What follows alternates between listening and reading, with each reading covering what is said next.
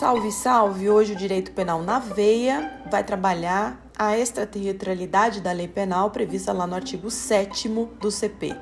A extraterritorialidade, com exceção ao princípio geral da territorialidade, esse sim previsto no artigo 5 do Código Penal, no artigo 7, portanto, é, prevê casos especiais de extraterritorialidade é, na aplicação de outros princípios, como o princípio da defesa, da nacionalidade, da justiça universal e da representação. Uh, nós temos duas espécies de extraterritorialidade: terri extraterritorialidade incondicionada, que não depende de requisitos para sua aplicação, e a extraterritorialidade condicionada. Essa sim subordina-se a certas condições ou pressupostos para que ela possa ser aplicada. Essa territorialidade incondicionada são as hipóteses previstas no inciso 1 é, do artigo 7 em que a gente aplica uh, os princípios da proteção da defesa nas letras A, B e C e da justiça universal na letra D.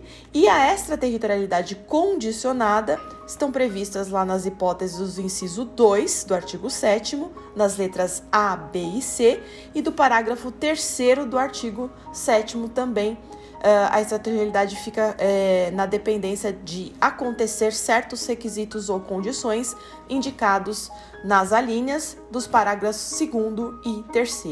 Os casos de eh, extraterritorialidade condicionada, eles vão se fundar nos princípios da justiça universal, inciso 2, a linha A, da nacionalidade ou da personalidade, inciso 2, a linha B, da representação, inciso 2, a linha C, e da proteção da defesa no parágrafo 3, né? Então é importante que nós tenhamos aí todas as informações a respeito da extraterritorialidade incondicionada e extra é, e da é, incondicionada.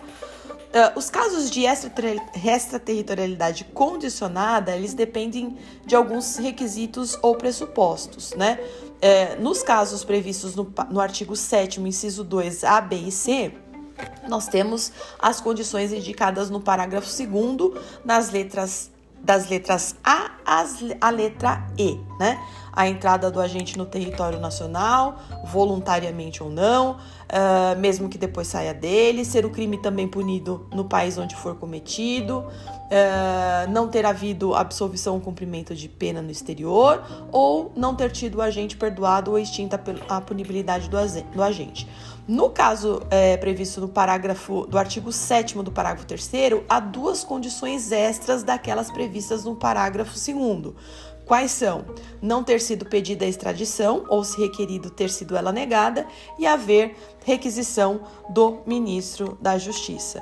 Então, veja que é importante a gente ter essa é, noção e a ideia de que o princípio é, da regra do, da aplicação da lei penal é, no espaço, né, é o princípio da territorialidade, mas que também o Código Penal nos dá ah, as exceções e a exceção, portanto, ao princípio da territorialidade e a, a extraterritorialidade condicionada ou incondicionada, essas duas hipóteses previstas lá no artigo 7 Bom, espero que vocês tenham relembrado o que é uma coisa e que é outra, né? Territorialidade e extraterritorialidade.